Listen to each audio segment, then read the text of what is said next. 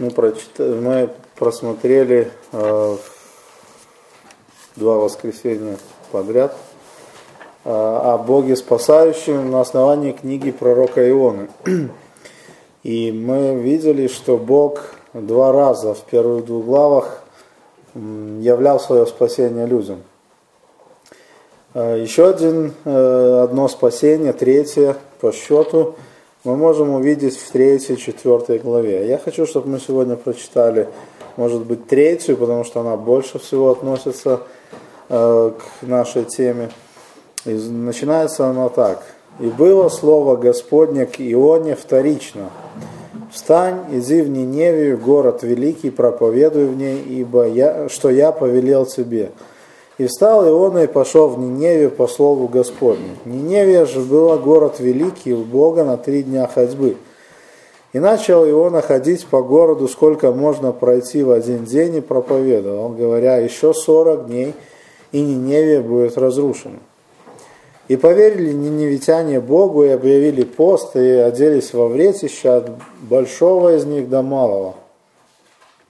Это слово дошло до царя Ниневи, и он встал с престола своего и снял с себя царское облачение свое, и оделся во, вреп, во вретище и сел на пепле. И повелел провозгласить и сказать Ниневе от имени царя и вельмож его, чтобы ни люди, ни скот, ни валы, ни овцы, ничего не ели, не ходили на пастбище и воды не пили. И чтобы покрыты были вретищем люди и скот, и крепко вопияли к Богу, чтобы каждый обратился от злого пути своего от насилия рук своих. Кто знает, может быть, еще Бог умилосердится и отвратит от нас пылающий гнев свой, и мы не погибнем. И увидел Бог дела их, что они обратились от злого пути своего, и пожалел Бог о бедствии, о котором сказал, что наведет на них, и не навел. Третья глава начинается также как начиналось первое. И было слово Господне к Ионе. Но написано в третьей главе вторично. То есть мы видим, что есть одна небольшая а, добавочка, да, одно небольшое добавление, вот это слово вторично. Вы знаете, если Бог повелевает что-то человеку, то одного раза должно быть достаточно. Если Бог повелевает, то к этому нужно отнестись серьезно. То есть, если мы в Библии что-то читаем или слышим какую-то Божью истину, которая относится непосредственно к нам, то должны эту истину принять как абсолют, как э, моральный абсолют, авторитет, это то, что должно э, нас мотивировать к действию. То есть, если там есть какой-то призыв, если есть какое-то повеление, мы должны его исполнить. Ну, во-первых, потому что второго раза может и не быть. Вы знаете, если посмотреть на первую главу, да, когда Иону выбросили за борт, то на этом могло бы все закончиться. То есть Бог повелел, Иона не послушал – воспротивился, и на этом все могло быть закончено. Но мы читаем, что Бог обращается к Ионе вторично. То есть Бог дает Иону, Ионе еще один шанс. Вы знаете, не всегда мы видим в истории библейской, в истории человечества, что Бог может еще кому-то дать какой-то шанс. Поэтому надо очень серьезно отнестись к тому, что Бог говорит или что Бог повелевает.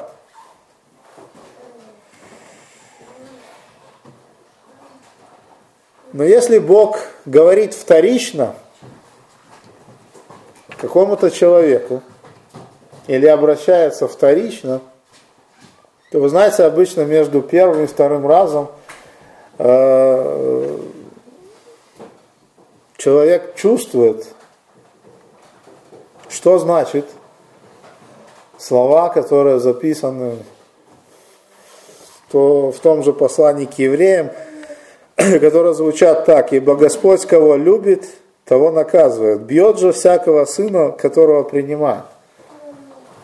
Вы знаете, когда Бог говорит второй раз человеку, то обычно между первым и вторым разом с человеком что-то происходит.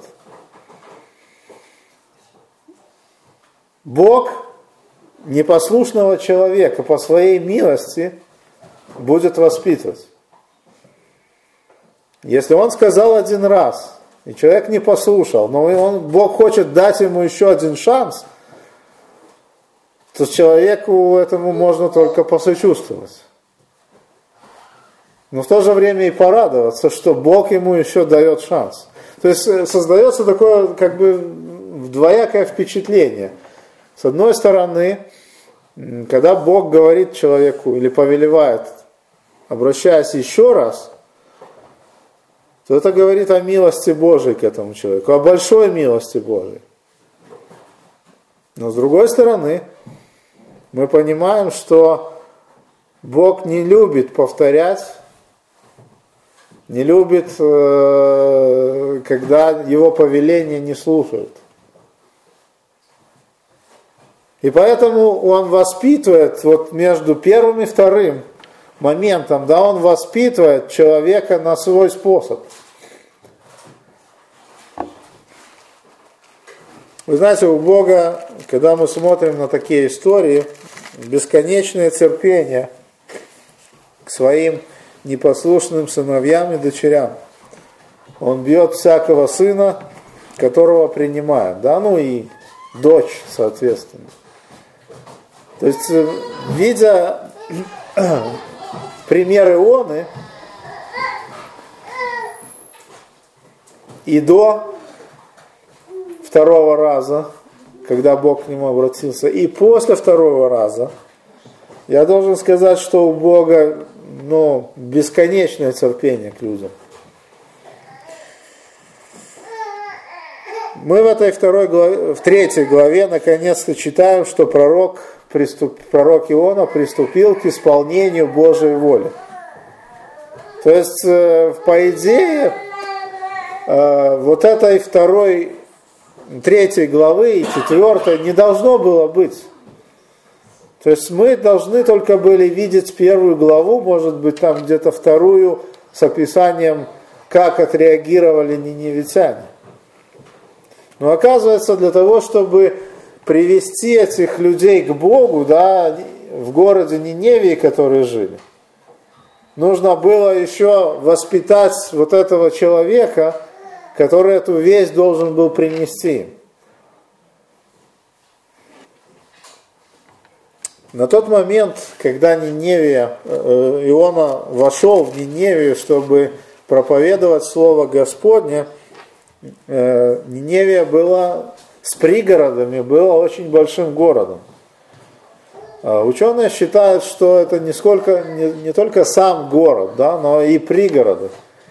То есть э, определили там определенно, что там было три города как бы в одном, э, которые друг от друга немножко там отстояли на, стояли на каком-то расстоянии. Так вот, чтобы обойти Ниневию и пригороды, нужно было три дня – мы читаем о том, что Иона пошел по Слову Господню. То есть он исполнял Слово Господне. Но посмотрите, как описано его исполнение. И начал ходить, и начал его на четвертый стих, по городу, сколько можно пройти в один день. и проповедовал, говоря, еще 40 дней, и Ниневия будет разрушена. Чтобы обойти весь город, ну или пригороды этого города, нужно было три дня. Сколько ходил Иона? Один день. Что проповедовал Иона? Иона проповедовал о гибели города – это то, что ему больше всего нравилось в Божьем послании. Да, вот эти язычники через 40 дней получат от Бога наказание, будет кара для них. Что делал Иона 39 остальных дней? Как вы думаете? Сидел, ждал. Ждал наказания. Исполнил, исполнил ли он Слово Божие? Мы читаем, что он встал и пошел в Ниневе по Слову Господню. Но мы видим, как он исполнял это Слово Божие. После того, как был в море, да, внутри кита, после того, как был спасен, мы видим, как человек исполняет Божью волю. У Бога действительно великое терпение. Не знаю, бесконечное терпение. Тем не менее, даже такая проповедь, даже такое отношение к Божьему служению оказало влияние на этот город. Оказало влияние на этих грешников. Давайте посмотрим, как Божье спасение, когда Бог его дарует людям, какое влияние оно оказывает на людей. Что происходит, когда э, человек начинает вот, э, чувствовать, переживать действие Божие, да, спасающее действие Божие. То есть, когда мы говорим о Боге спасающем, то в момент спасения, которое Он дарует людям, со спасаемыми людьми происходят определенные вещи. Ну, некоторые из них мы упоминали в прошлый раз. Э, помните, когда мы читали про Иону, в чреве кита. Э, и здесь мы читаем в пятом стихе э, две очень похожие вещи. Да? Они сразу бросаются в глаза. Пятый стих. «И поверили ниневитяне Богу, и объявили пост, и оделись во вретище от большого из них до малого». То есть первое – это вера, конечно. То есть, когда мы говорим о Божьем спасении, то оно не может, его не может просто быть без веры человека. Да, то есть вера это как бы элемент Божьего спасения. Мы не знаем, как некоторые говорят, что если человек поверит, то тогда получит спасение. Но вы знаете, из этой всей истории мы видим, что Бог все делает, да, чтобы только человек поверил. То есть очень сложно определить, какая последовательность действий. Да? Мы видим только такой общий процесс. Бог инициатор, и человек уже как-то реагирует, когда уже, ну, уже Бог все для него сделал. То есть, когда Бог начинает спасать, то важным элементом, который проявляется в жизни спасаемого человека, это вера. То есть она присутствует при спасении. Это обязательный элемент. Второй момент – это глубокое смирение. То есть, если человек не смиряется, то очень сложно назвать это настоящей истинной верой. Мы видим, что Иона, когда был в чреве кита, он смирился. Ниневитяне, когда узнали о том, что их ждет через 40 дней, они смирились. Мы также читаем, что это слово дошло до царя Ниневии. И он встал с престола и тоже сделал то, что э, говорит о его смирении. И седьмой стих мы читаем, что «И повелел э, провозгласить и сказать Ниневе от имени царя и вельмож, его, чтобы ни люди, ни скот, ни волы, ни овцы ничего не ели, не ходили на пастбище и воды не пили. Вы знаете, когда мы говорим вообще о спасении, кроме веры, кроме смирения, э, у человека происходит э, определенное принятие решения. То есть человек решается э, подчиниться Божьей воле. И это определенный акт воли. То есть, когда человек решает, все, Я меняюсь. Я хочу поменяться. Я хочу отдать Богу свою жизнь. Это не эмоции. Эмоции присутствуют. Но это волевое решение. Вы знаете, когда мы читаем здесь о том, что царь повелел да, от имени себя и от имени вельмож э, объявить пост, смириться, то это волевое решение. Это говорит о том, что когда человек приходит к Богу, то это не просто эмоции какие-то. Это не просто э, простое решение такое. Вот сегодня приду, а может и не приду. Это действительно э, такой акт воли со стороны человека. Конечно, мы можем э, дискуссировать на тему того, что насколько самостоятелен человек в этом принятии решения. Или все-таки больше Бог его вынуждает это сделать, но мы видим, что это осознанный акт воли. Вы помните, когда блудный сын вернулся к отцу, это не были эмоции, да, что я, а, пойду я все-таки к отцу, может быть, он меня простит. Мы читаем, что он одумался. Как сказал один проповедник, когда начал красть у свиней, то тогда понял свое состояние. То есть начал анализировать, начал думать и принял серьезное решение в своей жизни.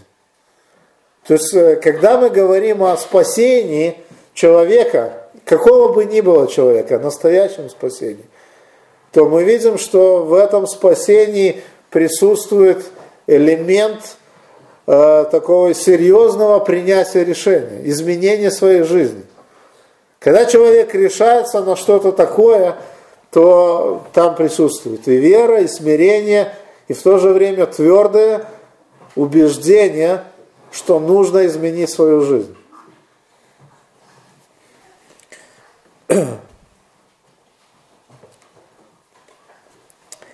Кроме того, без исповедания не может быть также спасения. То есть, если человек не признает себя грешником, то опять же все остальное э, не имеет большого значения. То есть, когда я говорю, вот эти, перечисляю эти элементы да, спасения, что должно присутствовать в спасении, то это все как единое целое. То есть э, есть вера, есть смирение, есть принятие решения следовать за Господом, но в то же время в этот же момент все происходит, да, человек кается. Посмотрите, что говорит, э, говорится в повелении царя.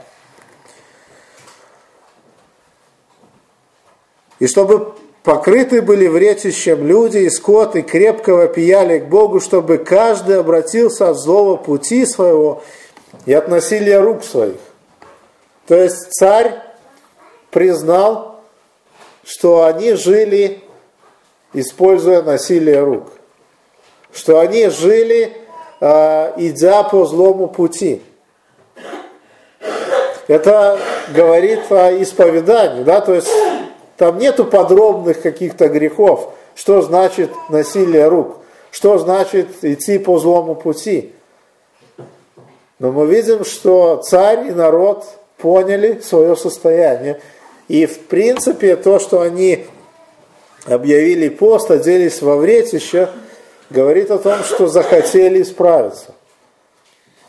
Исповедовали свои грехи и захотели исправиться. И это значит, что э, покаяние в этом случае это поворот на 180 градусов. Да, то есть обратиться от злого пути это и есть покаяние. То есть шли по злому пути, повернули назад. Оставили этот путь.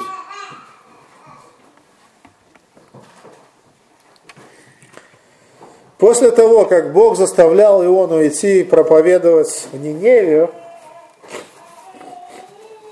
мы читаем 10 стих, И такие слова этого стиха. И увидел Бог дела их, что они обратились от злого пути своего, и пожалел Бог о бедствии, о котором сказал, что она ведет на них, и не навел. Вы знаете, очень забавно читать о том, что Бог поменял свою волю в отношении Ниневии.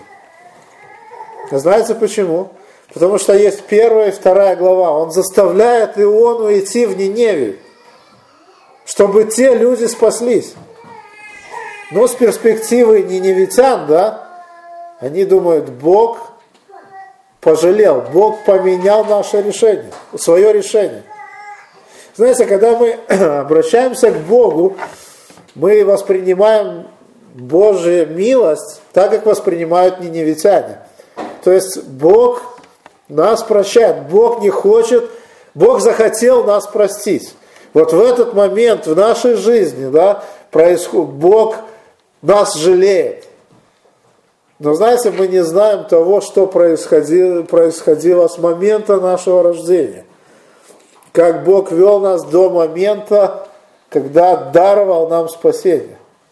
Мы здесь знаем немножко больше и видим, что Бог пытается этого человека привести в этот город, чтобы они покаялись, чтобы пожалеть этот город, чтобы спасти этот город. Но здесь мы считаем, что э, как будто Бог меняет свою волю. Иногда люди думают, что вот они помолились, да, и Бог поменял их, э, свою волю в отношении их. Но посмотрите, здесь Божья воля, она не поменялась. Бог уже давно запланировал в своей воле, чтобы эти люди спаслись. Но ситуация вокруг этих людей действительно поменялась через 40 дней должно быть какое-то разрушение, катаклизм или война или еще что-то. И эти люди, этих людей ждала погибель. И они это осознали. Осознали, что ни стены этого города, ни, ни великая армия ничего не поможет. Нужно обратиться к Богу. И в этой ситуации мы видим, что человек своими действиями, он не меняет Божьей воли. Он меняет ситуацию вокруг себя, и ему кажется, что Божья воля поменялась. Но мы видим, что Бог с самого начала запланировал спасти этих людей. В Божьей воле, в Божьем плане уже было спасение Ниневии. Но когда они смотрят на эту ситуацию вот сейчас, в данный момент, и говорят, Бог пожалел нас. Бог увидел наши дела, Бог увидел их дела и обратили, что они обратились от злого пути, и Бог пожалел. Меняется ситуация вокруг человека, но не Божья воля. Божья воля, потому что Бог не живет во времени. Бог сам это время сотворил. Он видит эту ситуацию э, из-за пределов да, Вселенной. И для него э, его планы уже присутствуют. Но ответственность человека остается. Они должны были обратиться от злого пути. Вы знаете, Божья воля в отношении спасения очень понятна. Вы помните, когда Моисей э, и Иисус Навин должны были ввести израильтян в обетованную землю, но Бог не запретил Моисею, не позволил Моисею. Иисус Навин должен был э, произвести захват обетованной земли.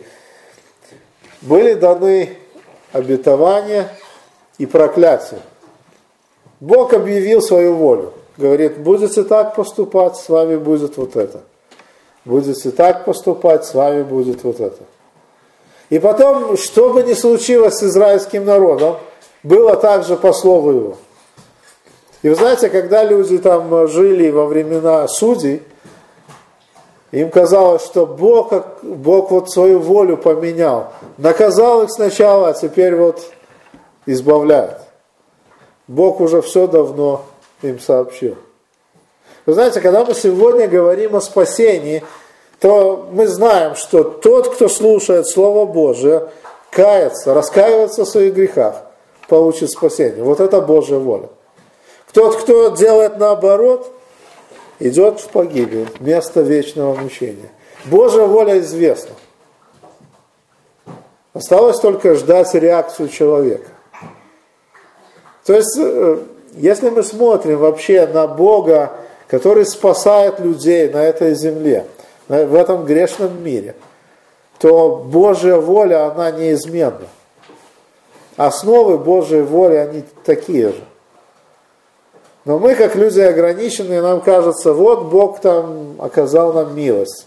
Или изменил свое решение. Или, э, или делал так, а потом в моей жизни он сделал по-другому. Вы знаете, все зависит от нашего отношения к Божьему Слову. От нашего отношения от э, явленной Богом уже давно истине. И Бог поступает так, как, сказал в своем Слове. Если Он так сказал, Он так и сделает. Почему? Потому что мы видим э, в этой книге характеристику, которую Иона дает Богу. Давайте посмотрим четвертую главу, первые два стиха. Бог, написано, не навел бедствие, Иона сильно огорчился этим и был раздражен. И молился он Господу и сказал, «О Господи, не это ли говорил я, когда еще был в стране моей? Потому я и побежал в Фарсис, ибо знал, что ты Бог благий, милосердный, долготерпеливый, многомилостивый и сожалеешь о бедствии. Смотрите, какую характеристику Иона дает Богу, спасающему вот этот город язычников, Ниневию. Он говорит, что ты Бог благий, милосердный, долготерпеливый, многомилостивый и сожалеешь о бедствии. Знаете, вот когда Иона говорит, что я знал, что ты такой Бог, да,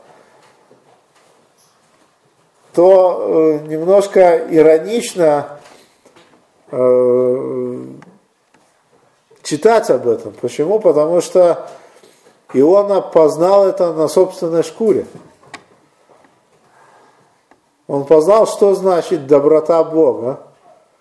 Он познал, что значит долготерпение Божие. Когда Бог его учил, да, говорит, иди в Ниневию, и он бежит, Бог проявляет терпение. И он не тонет в море, а через кита, да, получает вот это все-таки избавление удивительное. Бог оказывает ему милость избавляет от моря, избавляет от кита. Это большая милость, и он ее не заслуживал. И дальше мы читаем, что Бог сожалеет о бедствии. Да? То есть э, Иона тоже был в бедственном положении. И Бог слышал его, спас его. И теперь то же самое Бог делает с этим городом Ниневией. И вы знаете, когда мы читаем вот это, вот эту истину, то должны себе сказать, что Бог желает спасти человека вне зависимости от того, что другие об этом думают. Что мы сами об этом думаем. Когда нам люди делают зло, то нам не хочется, чтобы Бог таких людей спасал. Когда люди нас оскорбляют, то нам не сильно хочется, чтобы этот человек стал моим братом да, или сестрой по вере. Но Бог так не смотрит. Бог спасает вне зависимости от того, насколько мы верны в исполнении Его воли, насколько отношение у нас к грешным людям, э, плохое или хорошее, Бог на это не смотрит. Бог все равно спасает. То есть Он спасает не благодаря, а вопреки. Не благодаря каким-то обстоятельствам удачным, счастливым, а вопреки. Не благодаря, что человек там проповедовал или что-то делал для Бога, а как раз-то вопреки.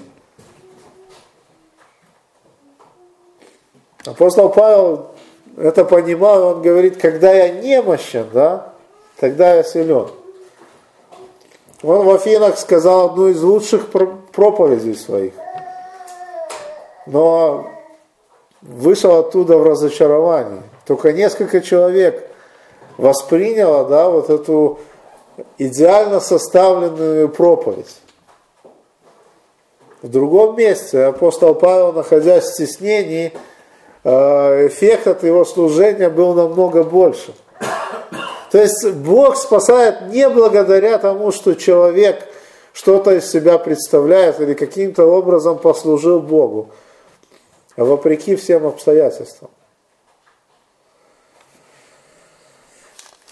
Когда мы читаем о том, э, что дальше произошло с Ионой, да, когда выросло это растение, Иона все равно сидел, ждал, что все-таки Бог каким-то образом накажет Ниневию.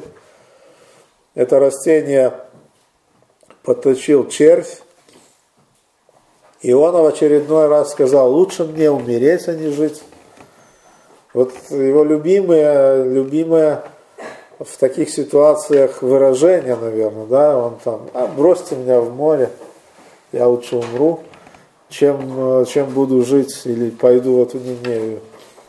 Потом он э, говорит, э, лучше мне умереть, а не жить, потому что Бог пожалел этот город, этих язычников. Растение засохло, да, ему голову стало солнце палить, он говорит, лучше мне умереть, а не жить вот таким, в такой ситуации. То есть э, очень э, иронично читать, что чуть что, да, Иона готов уже все умереть, но когда оказался в чреве кита, то сильно захотелось жить. Он понял, что Бог нашел на него способ. И он взывал там в чреве три дня и три ночи. Наверное, никогда такой молитвенной жизни его он не вел, на земле, мне кажется, да, как в чреве кита за это время. И вы знаете, что Бог сказал? Бог говорит, ты сожалеешь о растении, над которым ты не трудился, и которого не растил, которое в одну ночь выросло, и в одну же ночь и пропало. Мне ли не пожалеть ни Невий, города великого, в котором более 120 тысяч человек – не умеющих отличить с правой руки от левой, и множество скота. Бог здесь говорит о том, что Он, как Творец, любит свое творение. Вы знаете, когда мы читаем про Иону, то Иону больше всего беспокоил собственный комфорт. Ну, первое, это то, что э, нужно ему еврею, чтущему Бога небес, сотворившего небо и землю, и к этим презренным язычникам. Это не совсем приятное э, вообще времяпровождение. Это враги, которые все время беспокоили Израиль. Это нарушало его комфорт личный. Это вызывало у него даже, можно сказать, отвращение к такому повелению Божьему. Здесь мы считаем, что растение, над которым он трудился, засохло. Не трудился, засохло. Это нарушило его опять комфорт. Было так хорошо. Я сейчас увижу, может быть, как падут стены Ниневии. У меня тень, я ни в чем не нуждаюсь. Вы знаете, история нам говорит о том, что мы очень часто жалеем не те вещи, о которых должны жалеть. А Бог жалеет то, что сотворил. Бог жалеет землю, Бог жалеет грешных людей, Бог жалеет в конце концов нас, давая нам возможность спастись. Говоря к нам вторично, а может быть и даже и не вторично, может быть много раз, пытаясь воззвать к нашей совести, к нашему сердцу, к нашему внутреннему человеку, чтобы мы изменили свое отношение, чтобы мы не думали о том комфорте, который нас окружает, не концентрировались на временных вещах, которые сегодня есть, а завтра нету. Озаботились о том, чтобы исполнить волю Божию надлежащим образом, не так, как и он. Жалеет то, что причиняло ему неудобства, что растение завяло, палило солнце, но кто заставлял его сидеть и ждать конца Ниневии? Почему нужно быть настолько упрямым, да, чтобы э, не хотеть порадоваться милости Божией, которая, которую Бог оказал другим.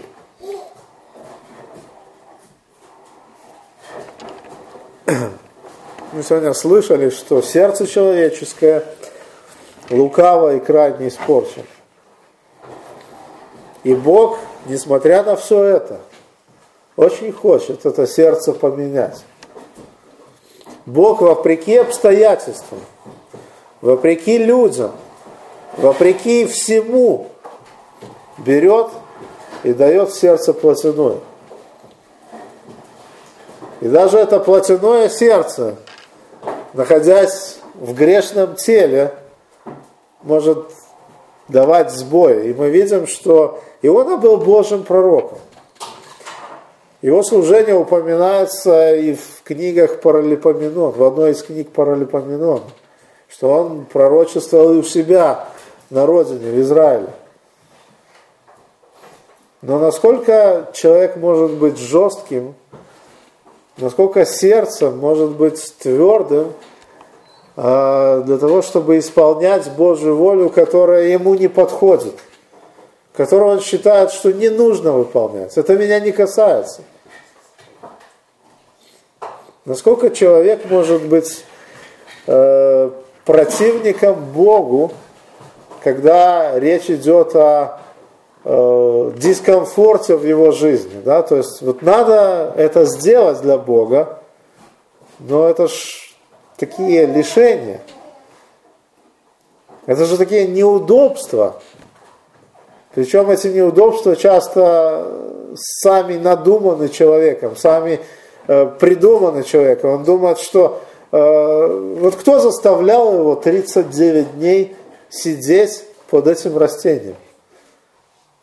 Или сколько там он ждал это? Мне кажется, все-таки ждал до 40 этих дней, когда вот по Слову Божьему должно быть это наказание. И ничего не происходило. И тут растение еще завяло, и совсем, совсем неудобно было. Вот человек сам создает себе такие проблемы, от которых потом страдает. Из-за своего собственного упорства, из-за своего собственного упрямства. Но во всей этой истории мы видим не Ионы, мы можем увидеть Бога спасающего. И это должно нас как бы вдохновить, э, когда мы думаем о своих родных и близких. Когда мы думаем о тех, кто нам дорог, и которые, те, кто еще не пришел к Богу. Бог спасает. Бог являет свою милость несмотря на то, какое не совсем хорошее свидетельство бывает с нашей стороны. И это то, что говорит о Боге, ну скажем, как Боге исключительно. Как Боге, который хочет спасать свое творение, падшее творение. Мне ли не пожалеть Ниневии? Ты жалеешь о вещах, над которыми не трудился. Ты жалеешь, что тебе дискомфортно, что тебе неудобно здесь сидеть под этим, э, в, этом, э, в этой куще, да, в этом шалаше. Растение завяло. А я жалею о другом. Я жалею жителей этого города. Я жалею этих детей, которые не могут отличить правой руки от левой. Я жалею тех, кого сотворил. Это то, что мы должны знать о нашем Боге. Что Бог спасает не благодаря чему-то, а как раз вопреки. Вопреки нашим грехам, нашему плохому свидетельству, нашему плохому отношению и к Богу, и к людям, Бог оказывает свою милость. Давайте его за это прославим сегодня. Аминь.